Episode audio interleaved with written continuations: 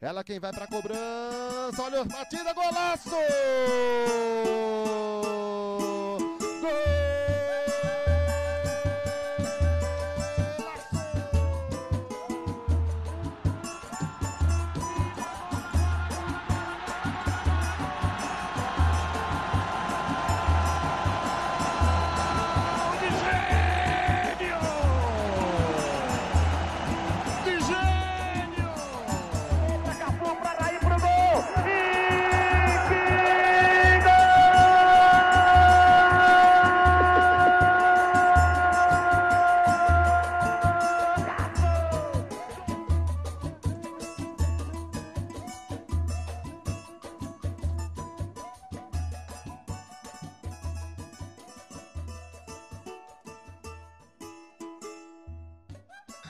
Salve, salve pessoal! Está começando mais um episódio do Profutcast. Eu sou o Denis Prado e vamos lá, vamos lá para o nosso último episódio da série Fórum Profut. Ao longo desses cinco episódios, vocês acompanharam aqui temas como a formação de futebolistas, histórias do futebol praticado por mulheres, futebol e decolonialidade ensino e treinamento do futebol e futsal, da iniciação ao alto rendimento. E agora encerraremos com a reprodução do nosso Futebol em Cena, que também faz parte do nosso fórum. O filme abordado naquela ocasião foi a websérie da Mayara Ki, com o nome Fair Play Futebol LGBT. A Mayara, inclusive, esteve presente em nossa conversa juntamente com o Ale Antoniazzi, o Mohamed Ludiero e a Aira Bonfim. Este bate-papo foi mediado pela integrante do Profut, Stephanie Marinho, e pelo professor Osmar Souza Júnior. Bom, devido à espontaneidade da conversa, não fizemos muito cortes nas falas iniciais, mas como vocês já bem sabem, o que está presente aqui neste episódio trata-se apenas de uma pequena parte do debate promovido em nosso fórum. Mas não se preocupe, obviamente você também já sabe que pode acompanhar o debate na íntegra lá no nosso canal do YouTube. Se você ainda não se inscreveu no nosso canal, aproveite e já dá aquela moral pra gente. Siga o Profut também nas redes sociais, em todas elas é só pesquisar Profut UFSCar. Bom, dados os recados, vamos ver como é que foi essa conversa. É com você, Stephanie. Bom, boa noite, gente. Eu me chamo Stephanie Marinho, eu sou integrante do grupo de estudos do Profut. E hoje, né, a gente vai ter o Futebol em Cena debatendo essa websérie incrível que se chama Fair Play, o futebol LGBT. E bom, para quem não conseguiu assistir, a websérie, eu vou falar uma breve sinopse, tá? Então, a websérie Fair Play, Futebol LGBT, ela apresenta histórias de equipes formadas por atletas LGBTs no Brasil e ela vai destacar também a importância do esporte inclusivo. Ao longo dos três episódios, é, os jogadores eles vão relatando as experiências, comentam sobre os campeonatos, dificuldades, além dos planos para o futuro. Bom, para quem não assistiu o documentário, ele pode ser encontrado no YouTube, é, na página da pessoa que idealizou e produziu esse documento. Ela é jornalista recém-formada pela PUC São Paulo. Ela acompanha os times LGBT desde 2018 e produziu essa websérie como trabalho de conclusão de curso. É, Mayara, seja muito bem-vinda aqui com a gente. Obrigada. Bom, bom, eu vou falar um pouco também dos, dos participantes que foram entrevistados nesse documentário. Vamos começar com a Lê, a Lê Antoniazzi. Ele é jogador há quatro anos e meio do Natos é, Futebol Clube, time de futsal de São Paulo. O Ale, ele participa da comissão que organiza o time e também representa a equipe fora das quatro linhas. Ale, seja muito bem-vindo no nosso fórum. Muito obrigado, hein? Não sei se eu agradeço agora o microfone, mas muito obrigado. Fica à vontade, Ale. E, bom, para completar esse time, né, a gente tem aqui o Mohamed Ludgério. Ele é jogador do Bulls São Paulo. Ele, ele é vencedor de duas Champions League e participou de quatro edições da Liga. Mohamed, seja muito bem-vindo. Obrigado pelo convite, pessoal. Um prazer estar aqui com vocês. E bom, a gente também aqui vai ter, né, é, junto com a gente, a pesquisadora, a historiadora, Aira Bonfim, que sumiu de novo. e, bom, é, eu então vou começar passando a bola para a Mayara, é, para ela contar um pouco como que foi essa, é, essa, como ela teve a ideia, né, de fazer esse documentário e tudo mais. É, oi, gente. Primeiramente, boa noite. Muito obrigada, Osmar, pela essa oportunidade, o pessoal do Profute, pelo Ale, o Muhammad, que estarem presentes aqui. Bom, vamos começar. Eu conheci os times em 2018, em uma matéria para disciplina de jornalismo, e eu tive a ideia de fazer um documentário com três equipes de São Paulo. Aí, justamente, foi com o Muhammad do Bulls, mais outros dois times, o Unicórnios e o Futeboys. E assim, o primeiro contato foi maravilhoso, eu passei a frequentar vários campeonatos, foi, tipo, eu me apaixonei por esse futebol, assim, foi bem incrível. Aí chegou o trabalho de conclusão de curso, tem que fazer alguma coisa. Eu estava pensando a princípio em fazer sobre o esporte sobre pessoas trans, né? Seria também uma websérie nesse sentido de audiovisual. Só que aí tá com tanta coisa acontecendo, tem PL acontecendo, e eu acabei voltando para o futebol LGBT e foi algo mais amplo, né? Então eu fiz a websérie Fair Play, o futebol LGBT, que conta a história dos times, dos jogadores e eles contextualizam a, LGBT, a LGBTfobia no futebol. Uh, logo no são três episódios. O primeiro episódio é com os jogadores contando as histórias antes dos times. Então tem jogadores que nunca jogou, jogador que chegou a ser federado, mas acabou saindo, e eles vão explicando esses motivos. Aí ao longo desse episódio, eles vão explicando como que surgiram os times, por que, que eles nasceram, como surgiram. E assim vai ao longo desse episódio, vão contando como é que era no começo. No começo, digamos assim, que seria mais ou menos em 2017, quando teve um número muito grande dos times. E como está até hoje, 2020, né? Hoje são mais de 60 times no Brasil. Na época que eu comecei a pesquisar, 2018, se eu não me engano, eram 34, 35. Então foi um número muito grande que cresceu. E essa websérie é dividida em três episódios. O segundo episódio comenta sobre a Champions League, que é o campeonato nacional, que acontece agora uma vez por ano. Um time é sede, aí acontece o campeonato com. Depende do lugar, mas em média são umas 15, 10 equipes de todo o Brasil se unem e no final de semana acontece essa disputa. E aí agora está chegando essa discussão meio que da inclusão e a recreação que está levando o nível de competitividade. E esse nível de competitividade pode acabar excluindo quem nunca teve acesso com o futebol. Que aí é o caso do Ale, por exemplo. Depois ele comenta melhor sobre isso. E termina o segundo episódio comentando dos Meninos Mãos de Bola, que é o primeiro time de homens trans do Brasil, que é aqui de São Paulo, do Rafa, ele que foi organizador, que eles fizeram um amistoso pela primeira vez de homens trans contra o time no Rio de Janeiro. Ele conta como é que foi o processo para chegar até lá, todas as despesas, todas as dificuldades. Aí tem o Bisquetes, um time do Rio de Janeiro, se não me engano, é o primeiro time do Rio de Janeiro, que em 2018 fez, fez a participação no World Gay Games, que aconteceu em Paris, na França. Eles acabaram voltando com vice-campeonato. E tem o Gabriel do Barbichas, um time de BH, que o time foi comemorar o ano de aniversário no Mineirão, que foi a primeira vez que um time LGBT jogou em um estádio de Copa do Mundo.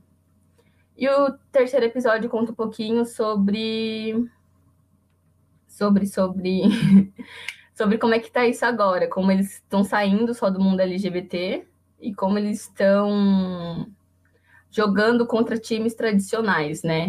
E no final eles comentam quais são as expectativas pro, pro jogo, para eles, como é que tá sendo isso. E é basicamente isso a série.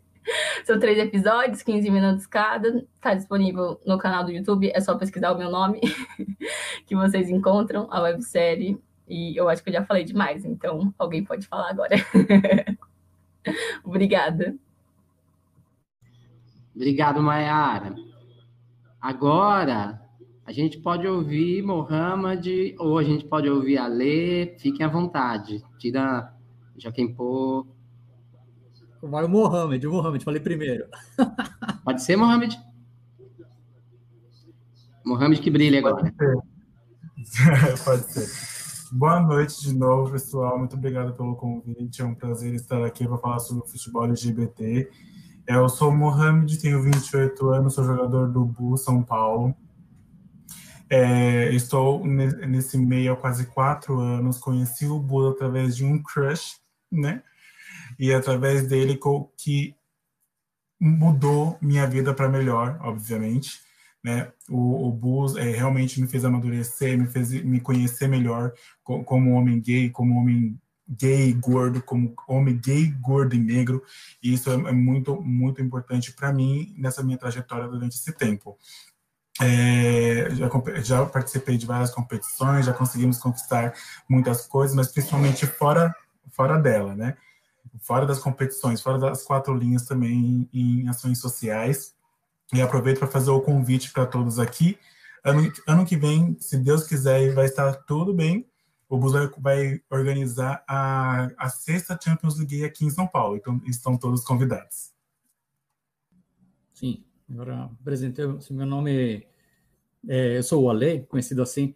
O pessoal, eu tenho uma história que eu represento aqui, pelo menos, entendi, participando aqui da live, e quando eu costumo falar, né, como aqueles que estavam fora do mundo do futebol e graças a esse movimento dos times LGBTs que pôde entrar a, no mundo do futebol e jogar, é, porque a minha vida inteira eu nunca aprendi, nunca, na verdade, para a educação que eu tive, uh, não tinha, não estava associado a minha vida com o futebol.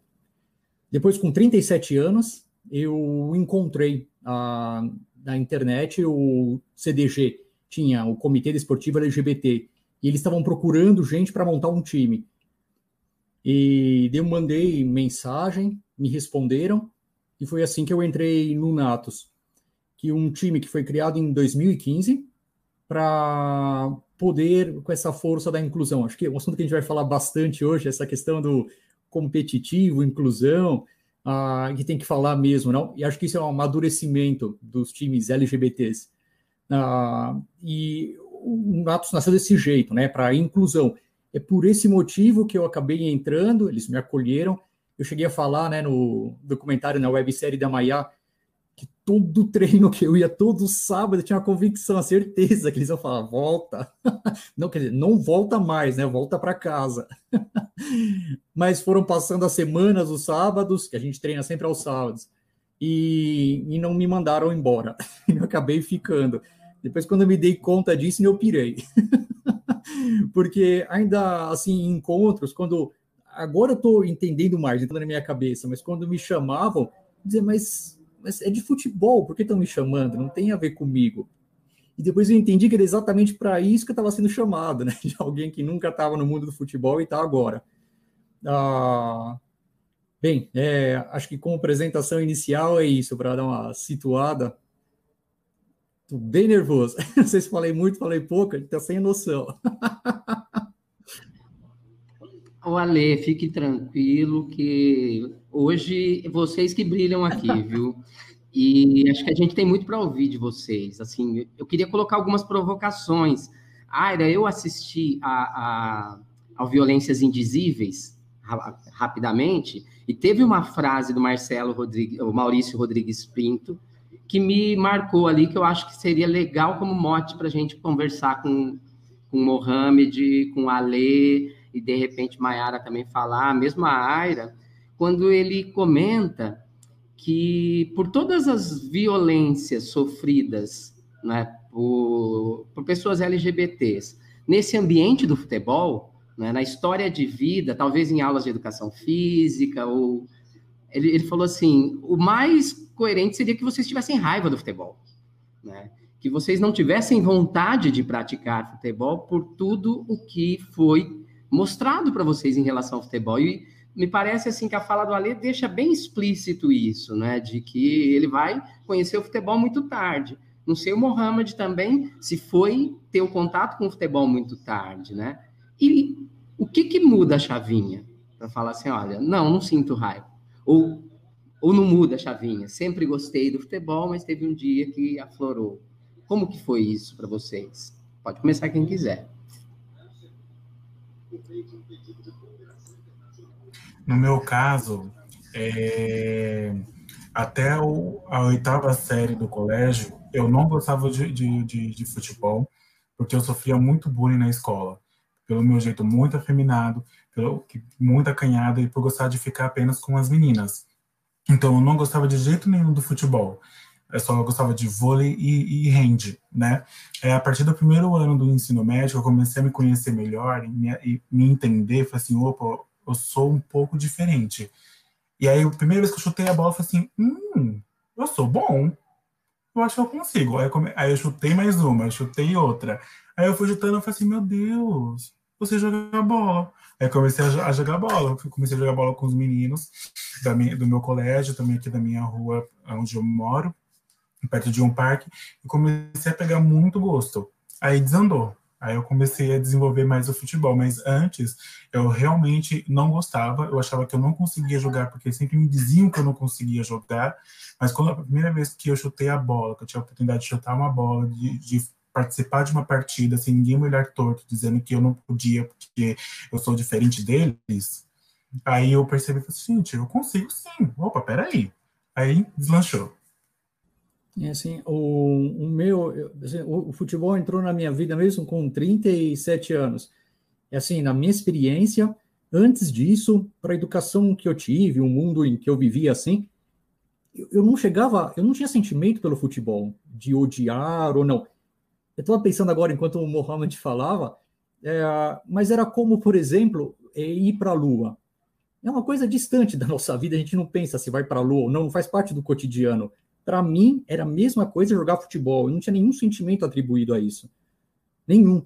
E, e porque, na verdade, do meu caso, as pessoas sacavam que eu era gay. Já quando criança, adolescente, na escola me estilizavam, me chamavam, eu até lembro, tinha uma amiga do que era do Nordeste, da família do Nordeste, me chamava de baitola. Eu não entendia que era baitola. Depois que eu fui entender que era como no Nordeste falava gay, era tipo viado. Então as pessoas sacavam, ah, mas eu, antes mesmo de eu sacar, de eu entender, foi com uns 14 anos que eu comecei a entender a minha sexualidade. Entender não, né? Mas me dar conta. E por conta disso, eu é, não consigo é, é, dizer como aconteceu, mas já me afastavam. E era para eu ler, era para eu estudar, era para ter uma outra criação. Maravilhoso que o Mohamed está, Mohamed é maravilhoso, maravilhoso que ele está, que representa e fala, voz negra aqui, fantástico e fundamental, e como ele marca, é lindo isso, de falar, um homem gordo, isso é sensacional, que tem que marcar, tem que falar. Eu recebi criação de homem branco, fui criado como branco. Então, tudo aquilo que entende para homem branco, civilizado, foi passado para mim. E entendendo que eu era viado, né, não passava futebol. Ah, meu pai ensinou futebol para meus irmãos. Ele tinha esse contato com os meus irmãos. Eu tenho dois irmãos mais novos. Mas para mim não chegava essa referência. Como eu comentei antes, quando eu tinha 37 anos, procurando na internet grupos, e também foi na idade adulta que eu aprendi esporte, assim, que eu gostava de esporte. Foi aí que eu cheguei até o Natos. Quando eu comecei a jogar, eu adoro futebol. Eu adoro. Eu entendi, foi até legal que você falou, Osmar, de que, ah, mas não tem muita referência negativa na cabeça. É, é, é tão bom para mim, eu gosto tanto daquilo, que eu aprendi tanto que a jogar e isso acaba ficando mais forte. Ah, essa questão da minha afinidade.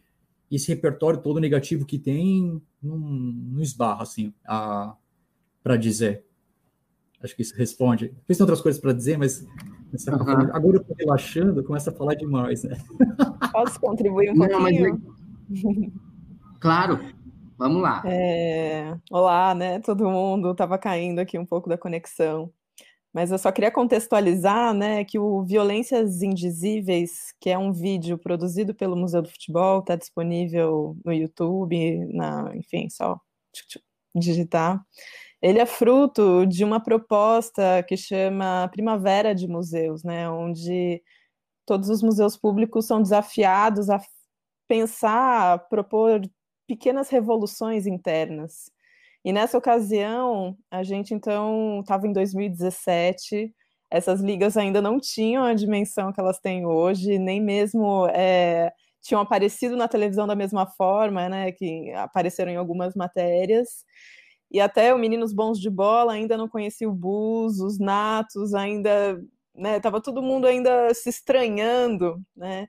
E é curioso porque parecia que ao mesmo tempo as letras né, do LGBTI é, eram colocadas ali como gavetas, como categorias, e dentro dessa oportunidade, onde todo mundo sentou na mesa para conversar, era muito interessante que se via a necessidade de implodir, inclusive, essas categorias. E implodir era conviver, conhecer, né, o que, que é um homem trans, o que, que é um homem urso e etc, e etc. E os problemas que essas categorias levavam, porque o fato de reunir todos esses times juntos não significava uma grande revolução, pelo contrário. Né, a competitividade, os corpos estavam trazendo muitas questões a serem pensadas. Mas para pensar esses inícios, é legal, Osmar, que a gente só vai conhecer essas equipes gays ou trans a partir das torcidas, né? Então, a, as torcidas organizadas, né, os movimentos de torcedores que parecem lugares tão aflitivos né, na recepção da diferença, dos corpos que não são normativos, que odeiam gays, que odeiam as mulheres, etc. É nesse lugar que a gente vai encontrar uma resistência, né, com movimentos de torcedores, homens e mulheres e gays, que estão ali pela internet ou estão ali meio quase que travestidos dentro da arquibancada, e são eles que vão levantar esse debate a ponto da gente se reencontrar com equipes que estão jogando. Então, para além do torcer, a gente se encontra com as equipes que estão no corpo tentando dar uma dimensão e oferecer espaço de sociabilidade, gay, trans, etc. Então, só para pensar, né, que talvez esses opostos, esse lugar de ódio ao futebol, ele também traz um, um, lugar de acolhimento, né? Porque não tem como viver num país como esse e ignorar totalmente o futebol.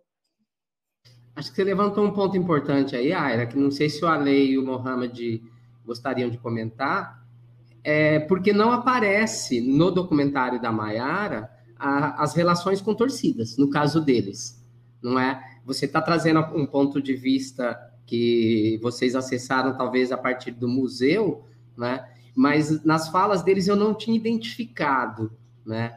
O torcer, o frequentar estádios, a relação com, com clubes, ela também atravessa isso nas práticas de vocês? Porque o meu entendimento, pelo recorte do, do documentário da Maiara, é que o centro de sociabilidade de vocês são as quadras onde vocês jogam, o society, é, é, é ali que acontece, né?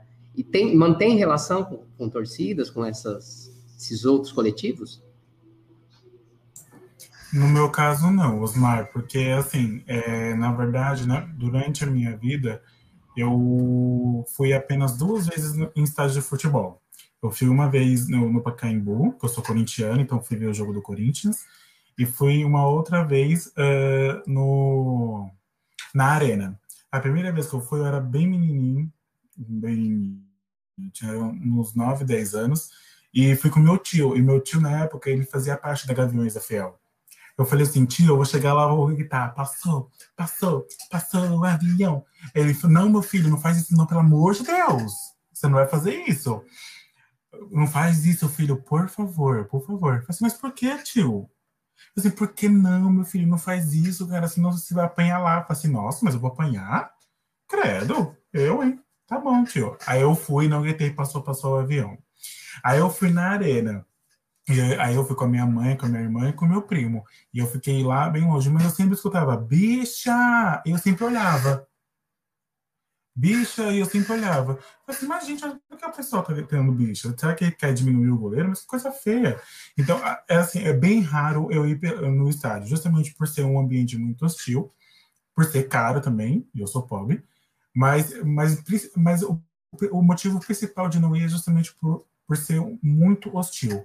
Porque se eu, se eu entrar de mãos dadas com, com uma pessoa que eu estou ficando ou meu namorado, com certeza eu vou ser expulso da arena e não vou ter respaldo de ninguém.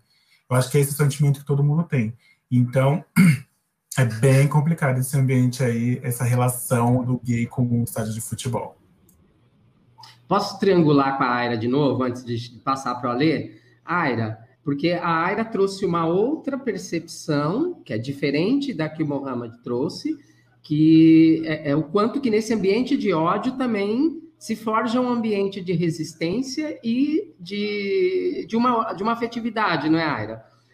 E ganha as arquibancadas, Aira, porque a gente ouve muito as torcidas que se organizam em redes sociais, é? então a gente tem ali a contracultura, a gente tem ali movimento antifascista, LGBT, mas esse espaço nas arquibancadas, ele também tem se, se porque daí é o caso, o Mohamed falou, né? puxa, ninguém vai me oferecer, ninguém vai me ajudar no estádio, né, se eu for com com, meu namorado no estádio e tal, né.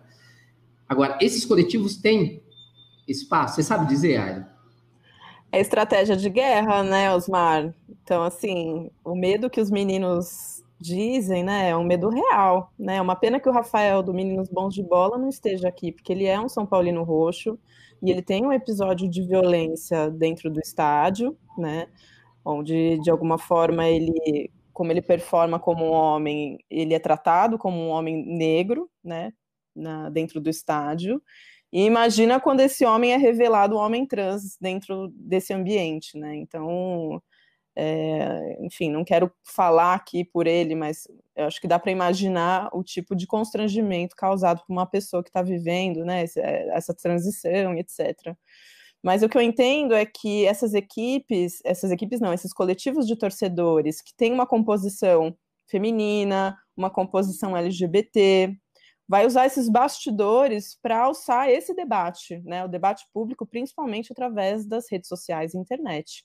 Né? Ali onde a gente vai discutir por que você não pode usar brinco, porque você tem que performar de um, de um único modo, ou simplesmente porque o seu amor ao clube tem que ser manifesto dentro de uma categoria né, binária, né, e etc. Né? Então, se essas pessoas não estivessem falando do lado de fora, a gente ia esperar quanto tempo mais né, para questionar esse lugar de, de, de liberdade dentro dos estádios.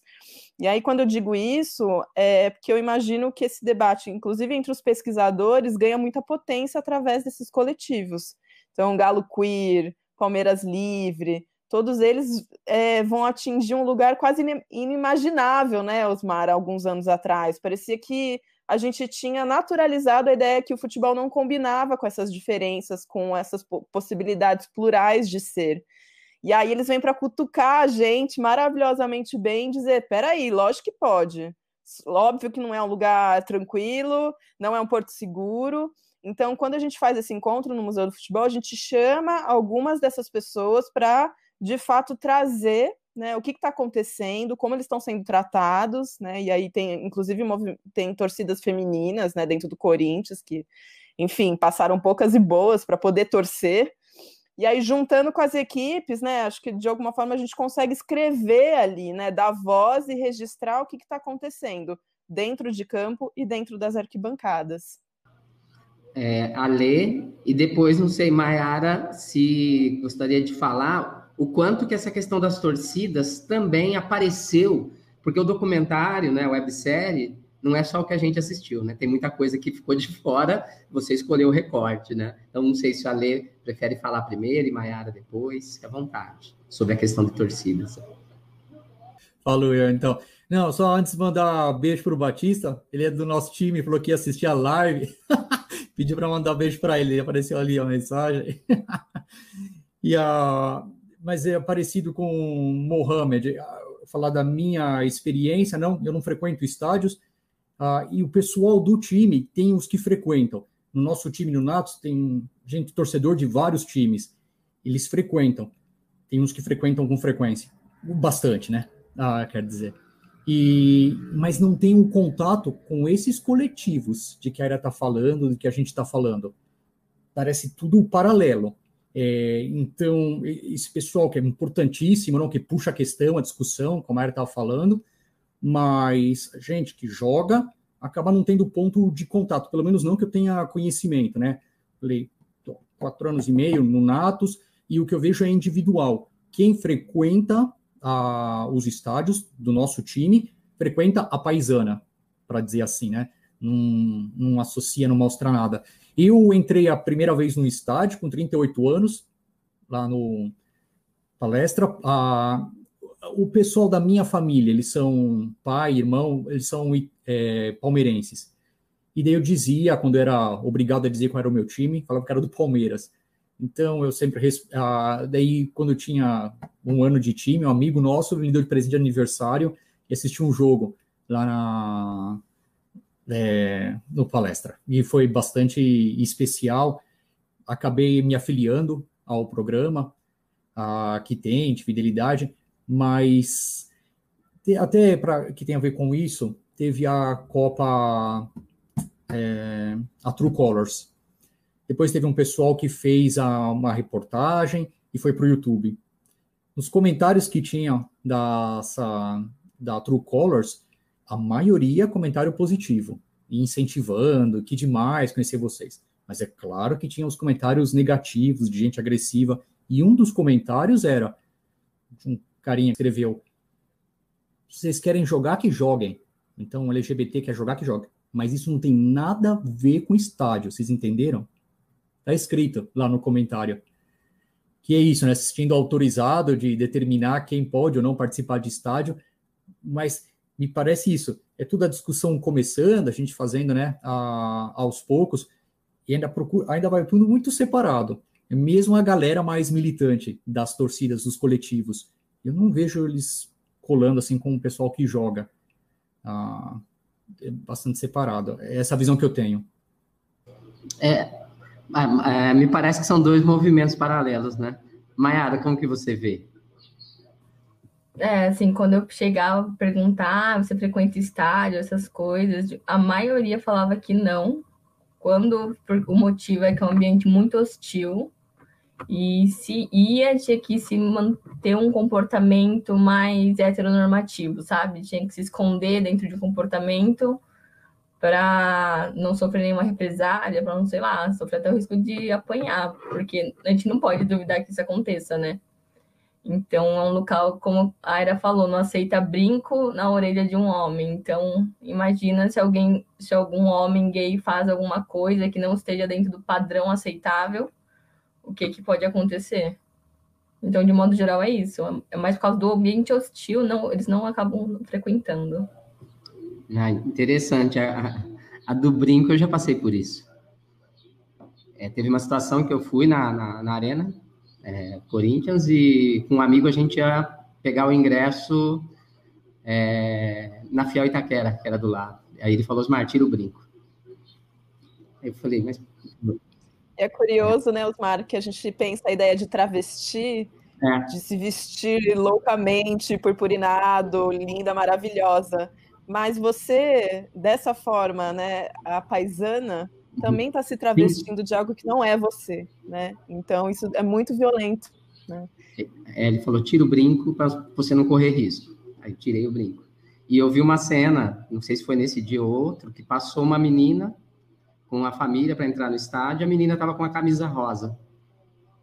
E o pessoal apontou o dedo e teve gente que falou para ela não entrar com aquela camisa. Então, tem cenas de muita intolerância, mas se não tiver disputa de narrativa, é, a, a, intolerância vai continuar ganhando o jogo. É, Rafa, quer trazer alguma pergunta? Algum comentário? Eu tenho mais aqui, mas eu vou me segurar. Boa noite, gente. É, Para quem vai nos ver depois, bom dia, boa tarde, boa noite, porque nós estamos fazendo uma transmissão que ela está sendo atemporal. Então, ela é importante depois ser divulgada. Eu queria fazer uma discussão retomando o documentário.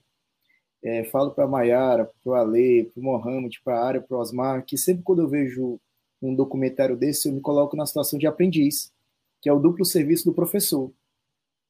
E fiquei olhando né, para esse dispositivo, que eu quero começar fazendo a pergunta para a Mayara, depois faço para o Ale e para o Mohamed. É, Mayara, eu quero lhe parabenizar, porque não foi com essa intenção, mas o seu documentário ele é um dispositivo pedagógico. Eu, eu, eu, eu, tento fazer nessa live o papel do professor e da professora de educação física. Então, às vezes, a gente tem é, certas dificuldades, são dificuldades mesmo de pensar materiais didáticos que nos ajude a pensar de forma qualificada essas questões dos demarcadores de gênero. Então, primeiro, quero falar isso e agradecer, porque o seu documentário ele vai fazer parte da minha disciplina. Ele vai ser muito utilizado dentro tanto da educação física como no ensino superior. E a pergunta que eu quero fazer para você depois, eu quero comentar como é que tem sido a recepção desse material. Se é só para o teu um público que tu já tinha provocado apresentar, ou outros arranjos têm comentado. E para o Ale e para o Mohamed, primeiro quero comentar que a gente está, gente, desde a semana conversando no WhatsApp, e tem sido muito importante essa articulação, assim, da, da alegria que eu falei para eles que eu estava no lugar. Eu estava vendo vocês na tela, YouTube, me encantando, e depois eu estou no mesmo grupo de WhatsApp aprendendo com vocês. Mas queria também saber de vocês, para o ciclo de pessoas ao redor de vocês, né? Às vezes, a família, as pessoas, como é que eles viram vocês nesse papel de dialogar sobre o futebol LGBT, né?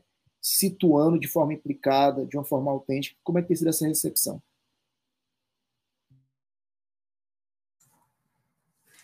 Então, é, há três anos atrás, quase quatro, é, foi justamente mais ou menos no período quando eu me assumi. Porém, eu, eu me assumi em, em um momento não muito bom da minha família, que foi quando a minha mãe descobriu o câncer. E aí minha mãe achou que eu fui eu me assumi em um momento muito errado. E antes ela já falava que se um dia eu me assumisse, ela ia me expulsar de casa, etc e tal. Quando eu conheci o Bus, eu fui entender ainda mais o, o porquê de eu nascer gay, o porquê que eu vim gay. E o porquê que eu encontrei o Bus e o porquê o Bus entrou na minha vida. Então, é, isso me ajudou a muito a amadurecer a me conhecer, a me aceitar e me respeitar e fazer com que a minha mãe entendesse de o porquê de eu ter nascido assim. Mas obviamente foi um processo muito árduo, muito árduo. Antes eu fazia live, eu não falava para minha mãe nem para minha irmã. É, no meu Instagram, minha mãe e minha irmã eram bloqueados no Stories justamente para eu ter a liberdade de, de fazer o que eu quisesse, porque eu sabia que se eu postasse alguma coisa, elas iam criticar. E eu não, não me dou bem com críticas, né? E aí, é, o bus ele foi tão importante na minha vida que é, hoje em dia minha mãe comprou o uniforme do time e postou na rede social e marcou o bus ainda. Então, é, realmente é um processo muito árduo, porque assim, ao mesmo tempo que nós temos que é, nos dar tempo para nos entendermos, os, os, pais também precisam. E eu decidi dar o tempo que ela precisava, sabe? Eu não impus, eu não exigi nem nada, eu fui, eu fui ensinando. Eu fui sendo o professor que ela precisava. E hoje ela super entende, ela quer ir no, nos treinos do bus, ela já comprou o uniforme, quer ir em campeonatos e recebe meus amigos também em casa, coisa que ela também disse que não faria. Então, eu, é por, é por isso a importância do futebol na minha vida, entendeu? No futebol LGBT, mais precisamente. Porque me fez a minha mãe e minha irmã é, abrirem a mente e me fez me sentir mais amado do que eu já, do que eu já sou. É, também é, são perguntas bem legais, né? Assim, esperava dessa questão relação com os amigos e com família, não? Ah, com os amigos, ainda de aprendizagem, com a família mal resolvida, no meu caso, assim, trazendo dos amigos, eu, como eu, eu tinha um outro círculo de amigos, não, antes de entrar para o futebol, era outra relação, ah, e era a maioria da comunidade LGBT que não tem nenhuma relação com o futebol, era esse o pessoal. Eu até comentei numa outra ocasião, não, quando eu comentei para eles que estava jogando futebol, eles falaram, ah, mas por que você está querendo dar uma de hétero? como se eu tivesse querendo fazer um personagem ah, para eles, porque tinha essa, tem, tinha não, né? Tem essa ideia. Se tem um cara, vou falar de um cara gay, a gente poderia falar de qualquer letra do LGBT, mas um cara gay que diz, eu gosto de futebol, gosto de jogar, ainda tem uma parcela grande da comunidade LGBT que não entende isso. Acha que está querendo dar uma de macho, dar uma de homem, para ficar sedutor, tem esse imaginário. Tem que ir mostrando que não. É, agora, com os amigos, eles entendem. Agora sim. Eu sou as duas coisas juntas, sem problema nenhum, né? Ah, e tranquilo. Vive isso. Com a família, tem o meu irmão, que ele acompanha demais uh, tudo, tudo da minha vida, e sabe do futebol, mas eu ainda não consigo fazer essa proximidade da família com o mundo do futebol. Esse, esses dois mundos, para mim, é separado ainda, porque de outra geração, né? Eu tenho 42 anos, é uma geração depois da, do Mohamed. E daí, na, com a minha família ali, com os pais principalmente, foi bastante complicado esse fato de eu ser homossexual, bastante complicado. Tem sequela ainda disso. E agora, por mais que seja uma paixão grande futebol, eu não consigo muito colocar as duas coisas juntas. Então, acho que é mais por mim, um filtro mais meu de não deixar eles entrarem nesse mundo, o pessoal da família. Maravilhoso que aconteceu com o Mohamed, mas ainda não tem esse passo. E os amigos, eles vão, vão entendendo aos poucos mesmo que eles não tenham paixão pelo futebol, não, não reconheçam nem estranhem isso, né? Eles falam para mim de tanto em tanto, mas você ainda continua então no futebol? Quer dizer, não é, não é graça sua mesmo? Você gosta de verdade? Bom, primeiro eu queria agradecer pelas palavras, Rafael, muito obrigada. É, sobre essa questão de conteúdo, é muito pouco ainda, não tem muitas coisas. O máximo que tem, é, quando tem, é um jornal que vai cobrir um campeonato e faz uma matéria sobre o campeonato. Ah, aconteceu isso, isso, isso, e é isso.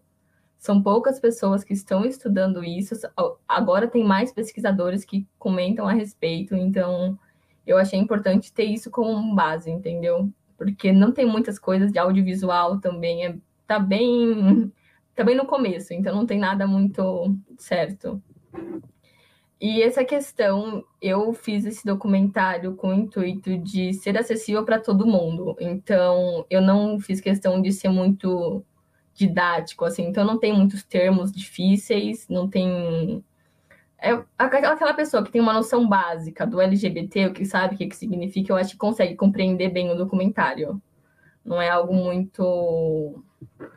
Não é algo muito que exige, assim, ah, por exemplo, sei lá, o termo heteronormatividade.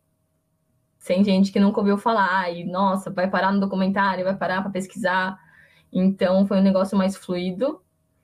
E na questão de divulgação, assim, as pessoas com quem eu convivo tá mais tranquila, assim, para às vezes eu até fico corrigindo alguns termos, essas coisas, eu tenho muito essa coisa de querer ensinar sobre, né? Eu, como frequentadora de estádio, tipo, há uns dois anos eu ia direto, assim, não perdia um jogo. E num grupo de amigos, ah, ia cobrar tiro de meta e gritava, gritava bicha. E tipo, gente, pra que isso? Não, é engraçado. Não, não é engraçado, entendeu? Então eu sempre tive muito essa questão de querer ensinar. Então, ah, não sei o que, ah, sou viada. Eu fico tipo, não, não é assim que funciona. Então eu sempre tento muito ensinar a respeito disso, que eu acho que é importante que quanto mais gente puder comentar sobre isso, quanto mais gente estiver disposta a ensinar e ouvir, cada vez vai melhorar a situação de, como um todo, né?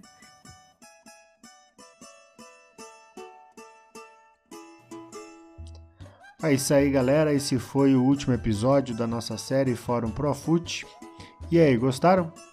Espero que sim, hein? Aproveito aqui para convidá-las e convidá-los a interagirem conosco lá nas redes sociais. Deixem lá seus comentários, suas sugestões ou críticas Bom, vou ficando por aqui. Até uma próxima oportunidade. Forte abraço.